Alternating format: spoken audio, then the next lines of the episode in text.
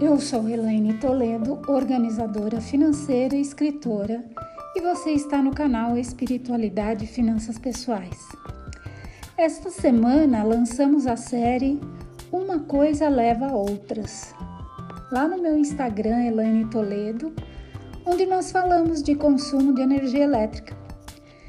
Meses mais secos, como junho e julho, levam a tarifas de energia mais altas que levam a mais dinheiro saindo do seu bolso, que te leva a economizar energia, que leva a gastos menores, que leva a dinheiro disponível no seu bolso.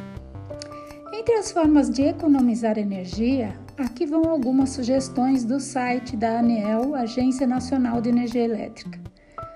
Banhos curtos, em temperaturas razoáveis, secar bem o cabelo com toalha antes de usar o secador, desligar o aquecedor tão logo atinja a temperatura desejada no ambiente e não deixar o aquecedor ligado desnecessariamente.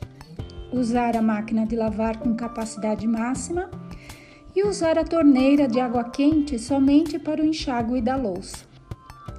Sobre esse item, me lembrei de minha infância, quando a água encanada recém-instalada tinha o abastecimento interrompido com frequência e tínhamos que economizar a água da caixa para os banhos.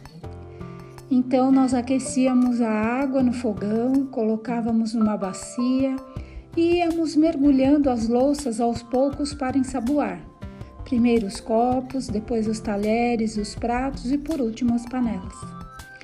Esta mesma estratégia pode ser usada para economizar o uso da torneira elétrica, da torneira com água quente, que consome bastante energia. A louça fica limpinha como lavada na própria torneira. O fato é que cada vez mais nós somos dependentes da energia elétrica. A população é cada vez maior e a escassez de recursos naturais já é uma realidade.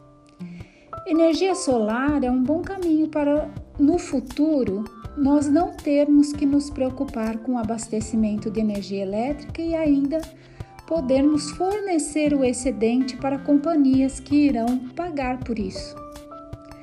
Uma coisa leva a outras, reflita e economize. Seu bolso e o planeta agradecem.